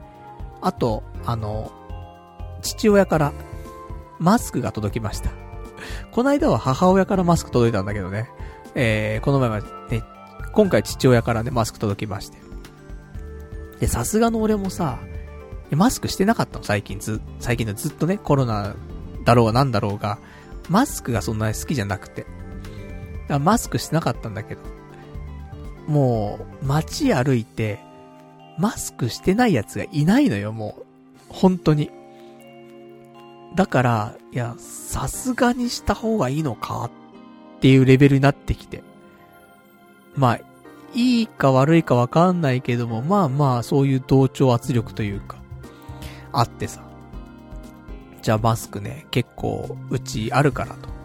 いうことでね、最近、ここ2、3日、マスクし始めまして、ようやく。だからさ、でもマスクね、なんか息苦しい。うん、邪魔だし、あと耳痛くなるし、ゴムで。だからもうマスクしたくないんだよなーっていうのが本音なんだけど。でもね、えー、ちょっとしますよ。当分。マスクがなくなるまでね、マスクしようかなーなんてね、そんな風に思ってますけどもね。じゃあ、そんなところで、ちょっとお便りいただいてるから読んでいきましょうかね。お便り、えー、いただいてます。ラジオネーム、トリンドルさん。月15万で良くても、残りの人生過ごすためには数千万必要じゃん。金持ちのババアと結婚するしか方法ないって。クリエイターとしては稼げるわけないんだから、ね、いただきました。ありがとうございます。いやいや、クリエイターとして稼いでいきましょうよ。ねえ、それが望みなんだから、俺の。ね、何をもってクリエイターと呼ぶのかわかんないけど。まあ、配信者もクリエイターだよ。ね、発信者だからさ。発信して、何か、か自分が面白いなって思うことを発信することで、お金を稼ぎたいと。で、そう思ってるわけ。それは昔から多分思ってるわけ。で、えー、できないんだけどもね。うまくいかないんだけども。まあそうありたいなって思って生きてるわけですよ。まあ最近はね、全然、クリエイティブなことしてるかっていうとしてないんだけどさ、もうちょっとやれやって話なんだけどね。仕事が、ね、仕事が忙しくてっていうね、そういう言い訳しちゃうんですけどもね。まあでも今仕事もね、早く上がりなさいよって話になってきてるから。だからね、えー、もう言い訳はできないかなって思ったりするんだけどさ。でね、その、月15万で良かったとしてもね、残りの人生数千万必要じゃんって。ね、老後2000万必要みたいな言われるもんね。だから、やっぱ金持ちのババアと結婚するしかないって話なんだけど。いやだからさ、80の金持ちのババアはさ、もっと、いい男を捕まえるじゃん。だって、何千万とか何億とか持ってるババアでしょもっとイケメンの、その、言ったらホストみたいなさ、いい男がいっぱいいるわけじゃん。お金でなびく。お金のためだったら何でもしますよ、みたいな。ねババアの女性器だって舐めますよ、みたいな。そういうやついるわけじゃん。だそういうのに、やっぱ取ってかれちゃうから。私なんかじゃ、ね、金持ちのババアと結婚するような解消もございませんのでね。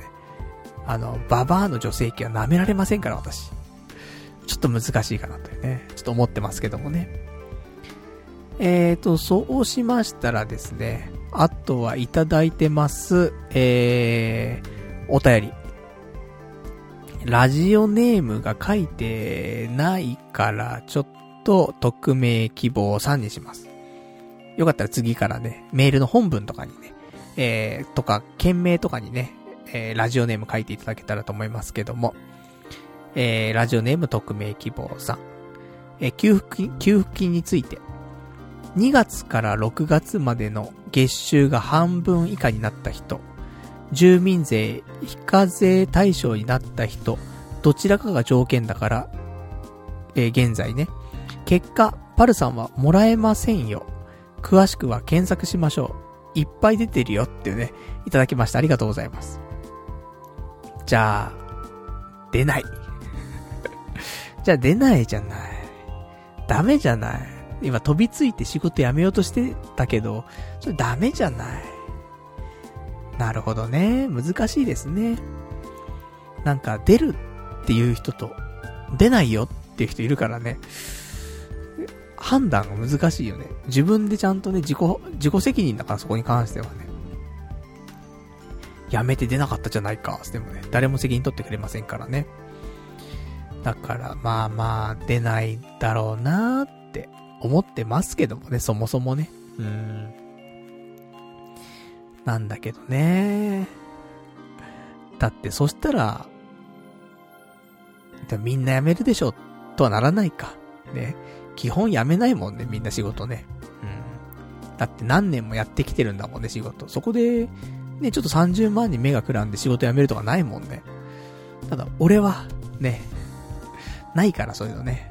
そもそも辞めようと思ったしっていうね。タイミングドンピシャじゃんみたいな。じゃあここで辞めて給付金もらえますみたいな。ねところはございますけどもね。どうしていきましょうかしらね。まあ、そんなところでございます。じゃあね、えー、あと今週ちょっと話したかったこともいくつかあるので、まだ話していきますけども、えー、そう。まだ仕事の話してないよ。まだあるんだよ。ね。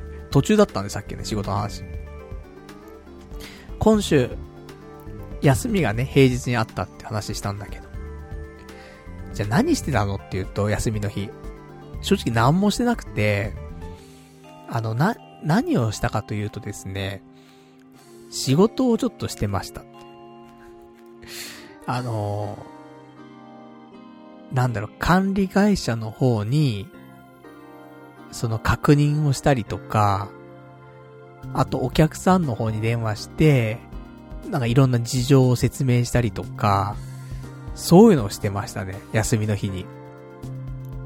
まあ、一人のね、お客さんだったんだけども、まあ結構ね、あのー、いろいろと、イレギュラーなことが起きて、で、確認事項がいくつかあって、で、それを、もう午後一番に電話するのと、で、その件について、だから、午後一番にお客さんに電話するっていうことは、その前に、えー、管理会社の方に確認をするってことだから。だからまあ管理会社確認の電話して、その結果をお客さんに電話して、で、夕方にまた管理会社の方に確認して、えー、ちょっと夜ぐらいにお客さんに電話してみたいなのをやってたので、なんか全然、あのー、心が休まらずに、なんか、ずっと仕事してんな、みたいな気分。結局さ、その午後一番とかでお客さん電話するじゃん。で、次電話するのが、夕方ぐらいに電話しますとかって話はしてたの、一回ね。まあその状況によってって話だったんだけど。でもさ、13時に電話してさ、次16時に電話するとすんじゃん。ね、夕方早いタイミングって考えると。そうするとさ、間3時間ぐらいしかないわけなんだよね。だから、まあね、不要不急な外出はもちろん控えるべきなんだけど、どっか出かけるにしても、3時間で行って帰ってくるって、なかなか難しいじゃない？だ家にいるしかないじゃん。電話するって前提だし。だからさ、出かけることもできないし、で、ね、寝ちゃったらさ、寝ちゃったでさ、電話できないからさ、寝るわけにもいかないじゃん。しかも細かい3時間とかだしさ。だからなんかベッドでうとうとするのもあんまり良くないし。でもアニメ見るにもさ、いやお客さん電話しなくちゃいけないよななんて思いながらさ、見てもさ、面白くないしさ。だからさ、なんか、その休みの日は、お客さんの対応と、お客さんのこと考えて、一日終わっちゃったなみたいな。なんか疲れちゃったなみたいな。休みなのにみたいな。そんなところだったんだけど、いや、まあまあ、思い返してみれば、あの、ちっちゃい頃からですね、まあね、うちのその家業がさ、不動産屋なわけなんだけどさ、親父はやっぱ、いつでもどこでも24時間、365日、電話かかってきてたもんね。うん。電話してた。本当に電話してた。だから、家族旅行とか行っても、電話来んのよ。で、どこのこと物件、ご紹介可能ですか？みたいな多分言われてんだよね。で、そこは、あそこで終わっちゃったんですよ、とか、あ、それは大丈夫ですよ、とかさ。ね、よろしくお願いします、みたいな。言ってるわけ。もうその姿見てるからさ。だから不動産屋の営業っていうのは、もうこういうことよねって。休みとか関係ないんだよねっていうのは知ってた。うん。だから、心休まらないから、俺は営業はやっぱし辛いなって思ってたし、だから、事務員さんっていうのを選んだっていうのも一つの理由としてはあるんだよね。でも結局、今、ね、あんまり事務員さん、メインかっていうと、まあ、少しずつね、今事務員さん寄りになってきてるね、仕事の内容が。だけどね、こうやって営業の、もともと持ってた、ね、仕事だったりとかっていうのは、引き続きやってるから。だからさ、なんか、やっぱ営業、営業は辛いなって、ね、ちょっと思ったりとかして。やっぱその日その日で終わる仕事、なんかその、続きのない仕事というか、の方がいいよなって、ちょっと思ったりはね、するんだよなっていう話なんだけどさ。で、まあそんなね、ところでございました。ね。で、そんな休みだったんだけど、唯一、あの、いいことはあって。休みの日そのね、えー、平日なんだけど、たまたま、YouTube じゃなくて、えー、Twitter か。Twitter をちょろちょろ見てたのよ。お客さんに連絡しなきゃーとかって思いながら。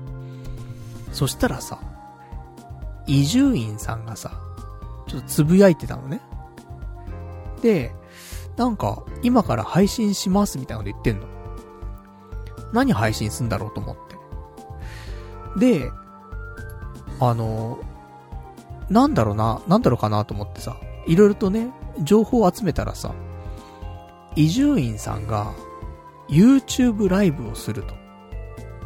まあむしろしているという話になっていて、え、伊集院さんって YouTube ライブやってんのと思って。で、なんかその、リツイートとかね、いろいろとね、読み返してたら、なんか、伊集院スペース配信とかで検索すると、えー、チャンネル出てきますよ、みたいな書いてあって。なるほど、と思って。で、YouTube 行ってさ、検索するわけ。なん、なんか出てこないんだよ。全然出てこねえんだけどとか思いながらもいろいろとね、試行錯誤しながら検索してたら、なんか出てきて、ライブ配信中って出てて、で、えー、伊集院光と配信とっっていう、あの、そういう番組名、じゃあ、伊集院と配信とか、っていうチャンネルがあって、えー、そこで伊集院さんが動物の森を配信してんのよ。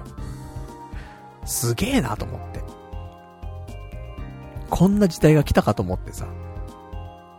結局、いつも伊集院さんって、なんだろうな、オフラインで行動することが多いイメージなのね。結局、ブログ書いても、表には出さないで、もう自分だけで完結してたりとか、あと、フォトショップとかイラストレーターとか多分そういうの、ね、使えるんだろうけど、それをなんか表に、なんか作品を出すとかってのもあんまないし、で、ゲーム実況とかさ、そういう生配信とかもさ、あまりしてるイメージなくて。なんだけど、その日はなんかテストっていう形で何回かテストしてたらしいんだけど、それで動物の森をね、スイッチ版でやってて、で、ね、ツイッターで告知してるからさ、どんどんどんどん視聴者数増えていくわけ。平日の、ね、日中にもかかわらず。で、途中、4000人ぐらい行ったのかな？行ってて、すげえなと思って、さすがだなと。平日のこの時間で4000人集めちゃうかと思って。でね、みんなリスナーだからさ、移住院リスナーだから。いや、まさか伊集院さんがこうやってゲーム実況やってくれるなんて夢みたいです、つってみんな言ってるわけ。そうだよなと。で、あのー、普通の画面だけだったのね、最初は。動物の森の。したらさ、途中で顔出しが出てさ、あの、なんていうの？その右下とかにさ、あの、画面はね、でっかくね、動物の森なんだけど、右下に、あの、ワイプみたいな形でさ、伊集院さんが顔出しでさ、ちょっと、途中出てきたりとかして、こういう風にもできるんだけどさ、どっちがいいんだろうね、とか言って。か、神展開だなと思ってさ、なかなかプライベートで伊集院さんの、その、なんて、豚面っていうの？豚面って言っちゃダメだよってね。いや、ご自身が言ってるわけですからね。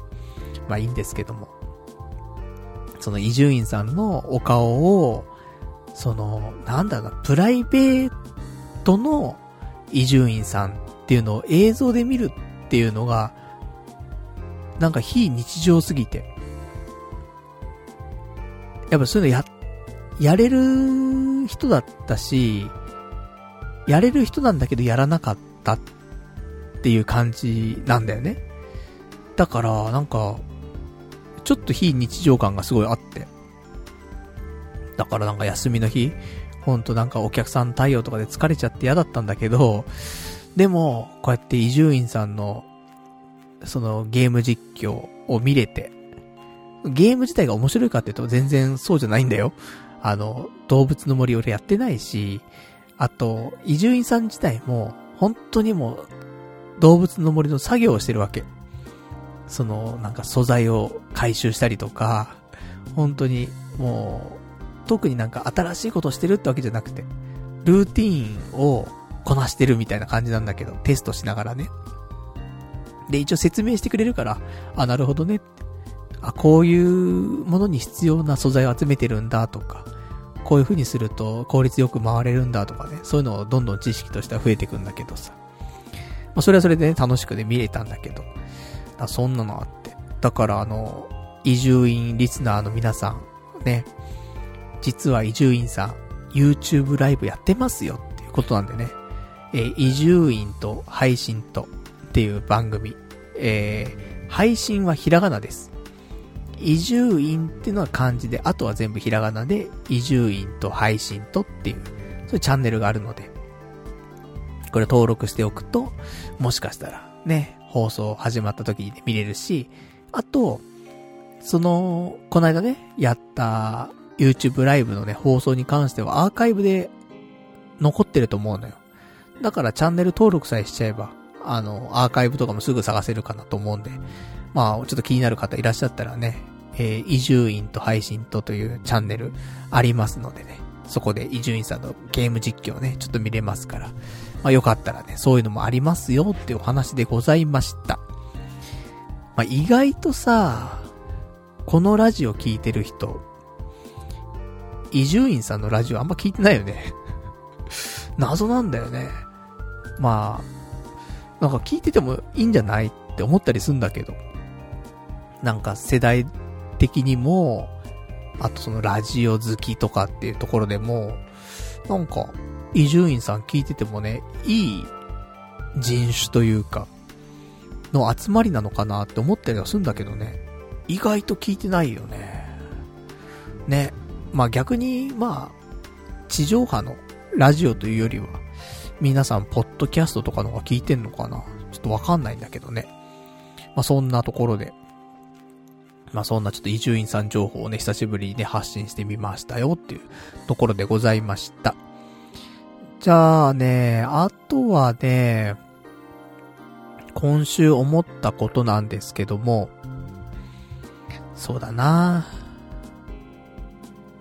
あ、すごいくだらない話最後、最後というかね、ちょっとエンディング、ね、お別れのコーナー行く前に、一つ、ちょっとお話だけでもしようかなと思うんですけど。すげえどうでもいいよ、これ。ちょっとだけ話したくて。あの、エロ動画見てたのよ。まあ、休みの日ね、エロ動画見てたわけ。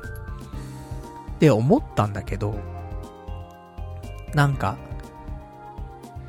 S と M っているじゃない？攻めと受けがいて、奉仕する側って、M っぽいじゃん、なんか。なんだけど、なんかよく見てたら、奉仕する側って S だよねと思って。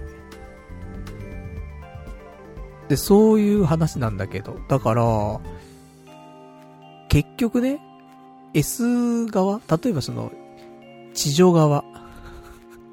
お前はいつも地上とかそういうば、そういうのばっかり見てんなって話なんだけど。地上側がさ、攻めてくるじゃん。なんだけどさ、攻めってなんか強い、強い感じのイメージがあるじゃない ?S っていうかさ。なんだけど、結局攻めるっていうことは、いろんなことをするんだよね。受け身じゃないから。どんどんどんどんやってくるんだよね。やってくるっていうことは自らやらないといけないから、それって、奉仕なんだよねって思うのよ。だからなんか相反する感じするじゃない？攻めと奉仕って。だけど、一緒だよねって思ってさ。だから、なんか S、S っ気あるねとかって言われても、なんか、奉仕だよね。相手が反応するのを見て楽しむっていうことは、相手にいろんなことをしないと反応は楽しめないから、ね、奉仕の心なんだよねっていうのを AV 見ながらなんか気づきましてですね。まあそれがなんか面白いのか面白くないのかちょっとわかんないけど、ちょっとしたね、心理かななんてちょっと思ったりとかしましてね。まあそんなね、お話で、えー、AV 見て思ったね、攻めは奉仕。ね、そんなお話でございました。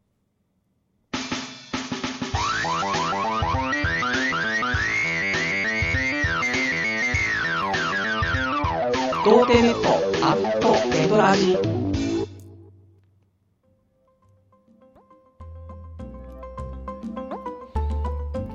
それではね、お時間ほど届きましたからお別れのコーナーしていきたいと思います。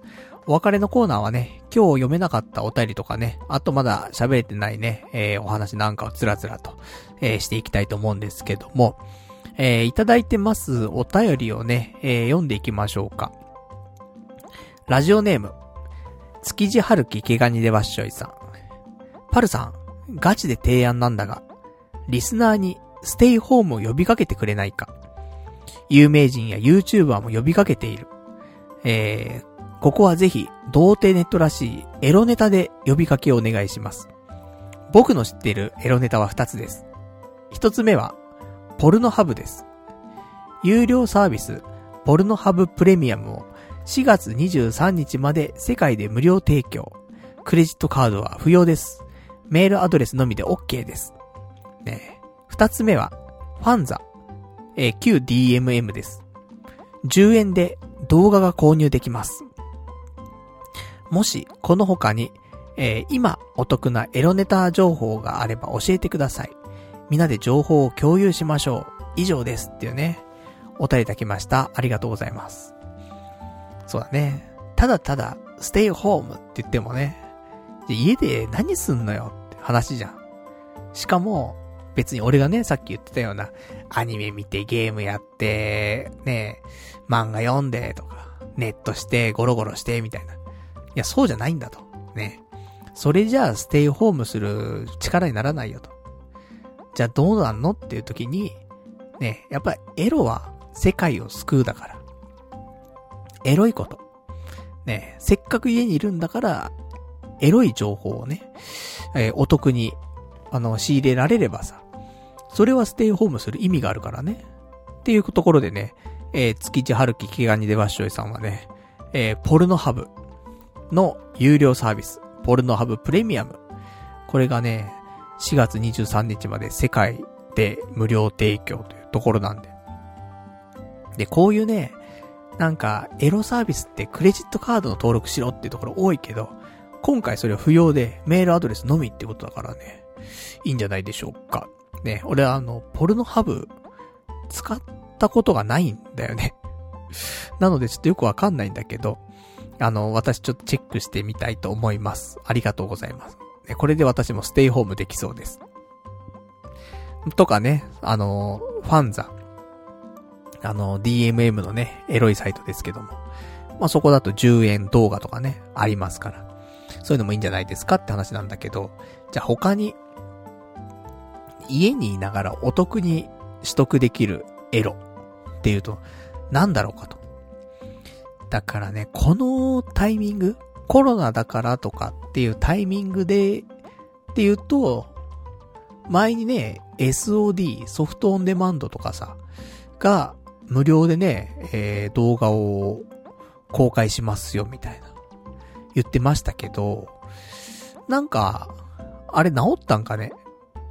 ね、ずっとなんか、エラーが出ていてさ、まだ、えー、復旧しませんみたいなずっと書いてあったんだけど、もう復旧しててもいい気はするんだけどね。まあそういうのが、まあ、あるんだかないんだかって話だったりとか。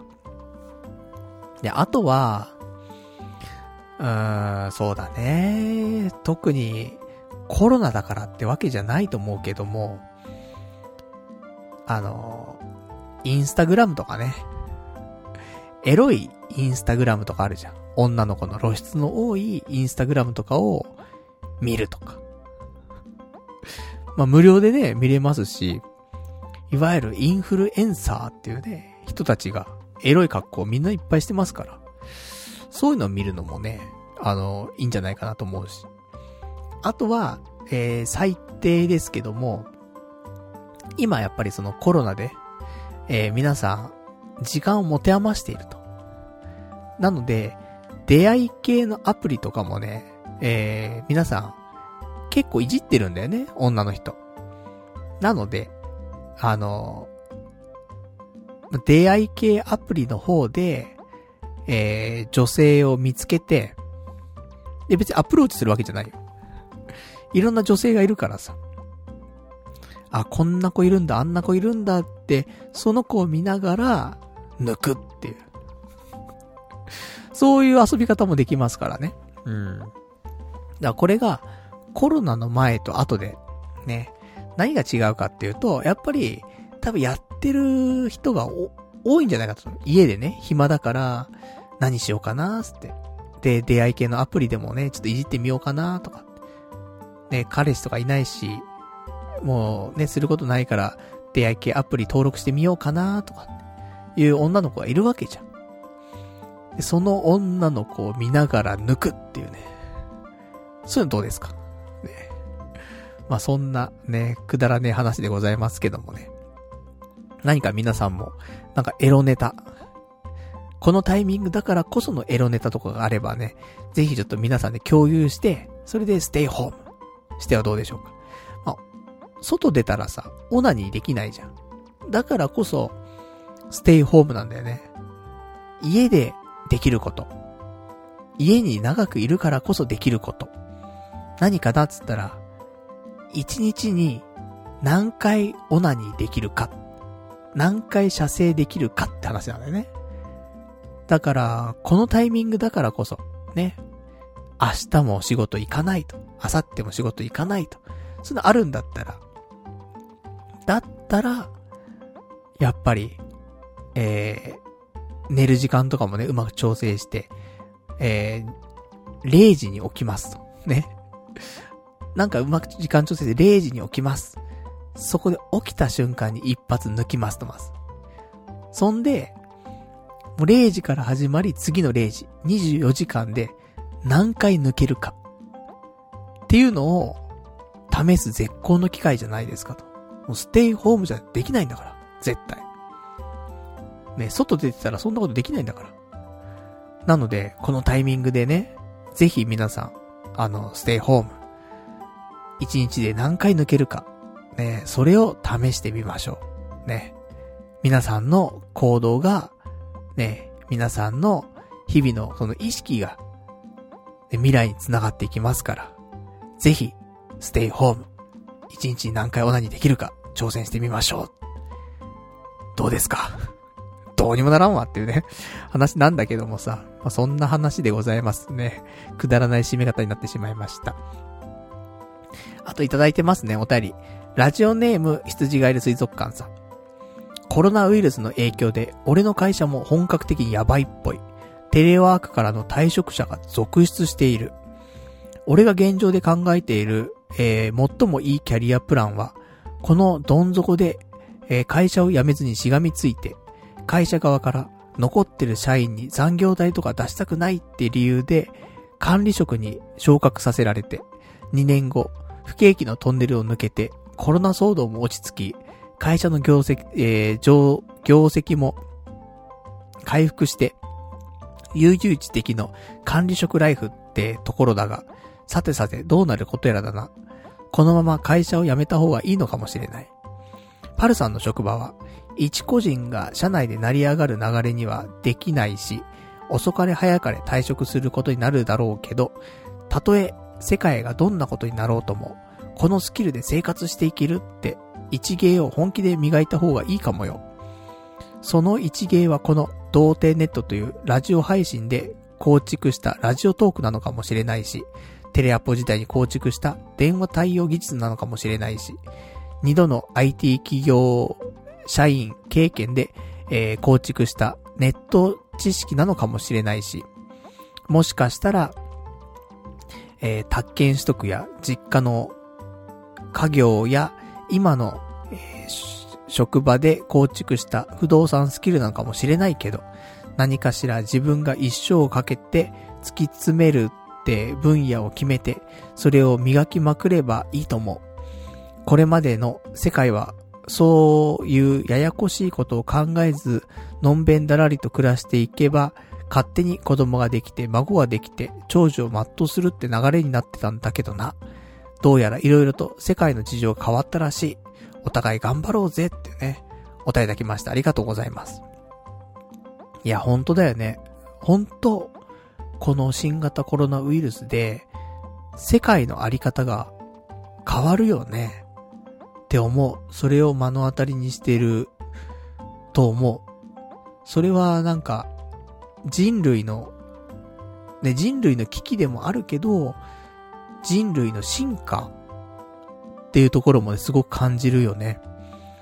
このタイミングでね、やっぱりそういう、まあ、逆境の時こそ、ね、進化するところはあるよね。それにやっぱ順応するっていうかね、必要なところをね、やっぱり、まあなんかいろいろとね、やっていかないといけないんだろうなって思ったりはしますけどもね。だから、やっぱね、でも、これまでもね、もちろん何か一芸じゃないけど、ないとなって思ってはいたけど、結局何もね、その、突き詰められずに、あの、ずるずると、この年まで来ちゃったけど、さすがにね、やっぱり一つの一芸を磨くっていうかさ、しないと、この先の、その世界が変わった後ね、やっぱ難しいよねって思うので、まあ今日もいろいろと話してたけど、やっぱ、続けられること、続けてきたことっていうのはやっぱこのポッドキャストだけなんだよね。10年以上やってこれたっていうのと、今でもやれてるっていうところと。だから、ちょっと YouTube もね、せっかく収益化する形になったから、なんか、ここをもう少し磨いていくというか、磨けるのかな？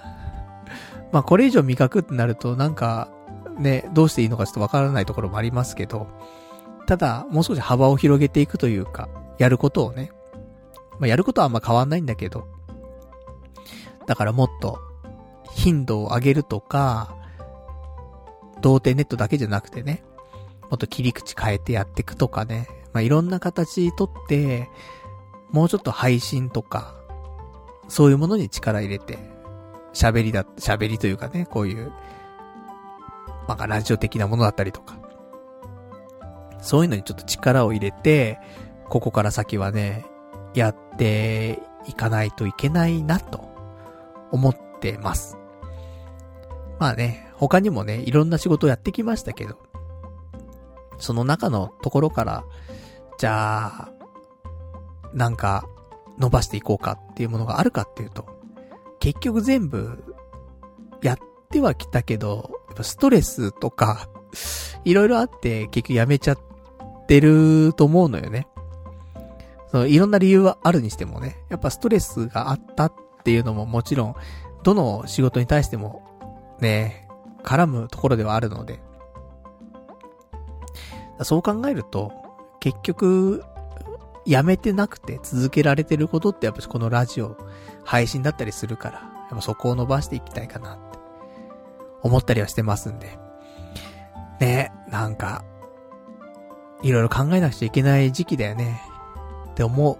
うーん。だよかったかもしんない。このタイミングでね、YouTube の収益化っていうのが、あの、ちゃんと反映されたっていうのは、もしかしたら、そういう風に、ちょっと考えて、で、ちょっとやってみろよっていう、そのタイミングというかね、えー、巡り合わせというか、だったんじゃないかなって、ちょっと思ったりはしてるんですけどもね。まあ、そんなところでございます。ね。ほんと、人類みんな何か今後について考えなくちゃいけないっていうね、そういうタイミングだけはしますね。真面目。ね。でもそんな話になっちゃうと思うわ。じゃあ、そんなね、えー、ところでございますと。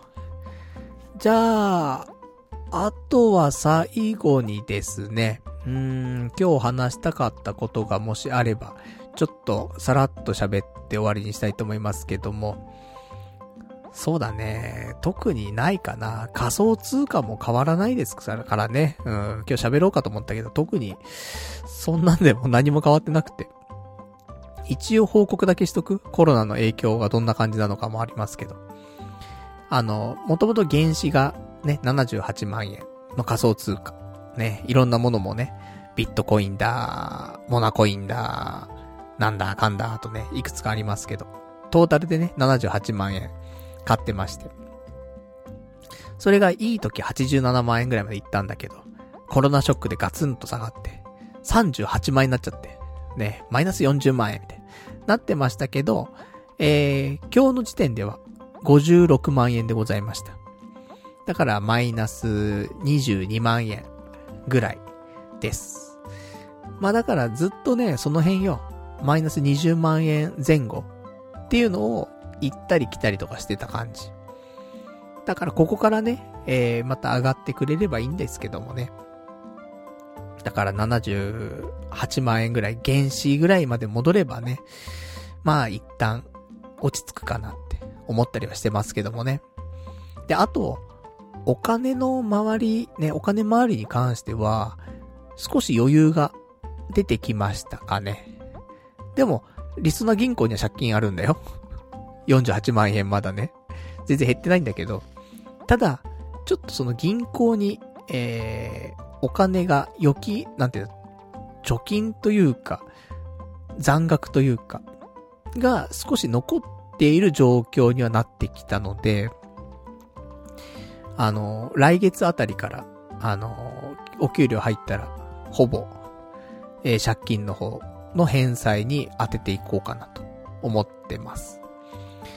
意外とね、やっぱり、お昼もね、あんま食べなかったりとか、するし、夜もね、遅いから半額弁当買ったりとかだし。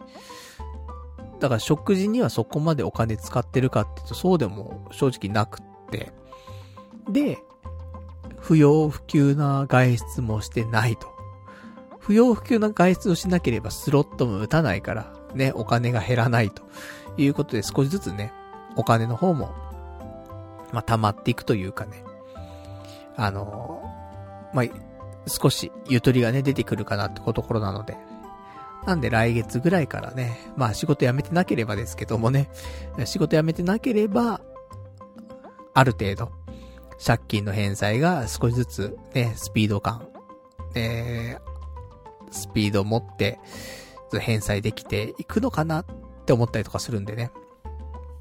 まあそんなところでございます。ね、やっぱ、なかなかね、あのー、収入が安定するまでって、半年ぐらいかかるね。体感として。そのぐらい経たないと、うーん、貯金がね、なくなった状態だとね、しんどいよね。逆に貯金がなくなった状態でも半年経てば、安定するわ。うん。っていうのが、なんとなく体感として分かったかなっていうところ。だったんで、まあ良くも悪くもね、半年。ね、半年我慢すると、一旦落ち着くぞっていうのは、ありますんで。もし今、なんか金ねえなーとか、仕事始めたばっかだけど、ね、なんかお金回んないなーとか思ってる人いるかもしんないけど、半年、ね。半年経つと一旦、あーなんか落ち着いてきたなってなると思う。っていうのが、私ね、ここ最近のね、ここ何年かの経験からね、ちょっと紐、紐解きましたね。えー、結論でございますけども。じゃあまあそんなわけでね、えー、ちょっとお金の話をしてね、えー、今日は終わりになりますけども。で、来週なんですけども。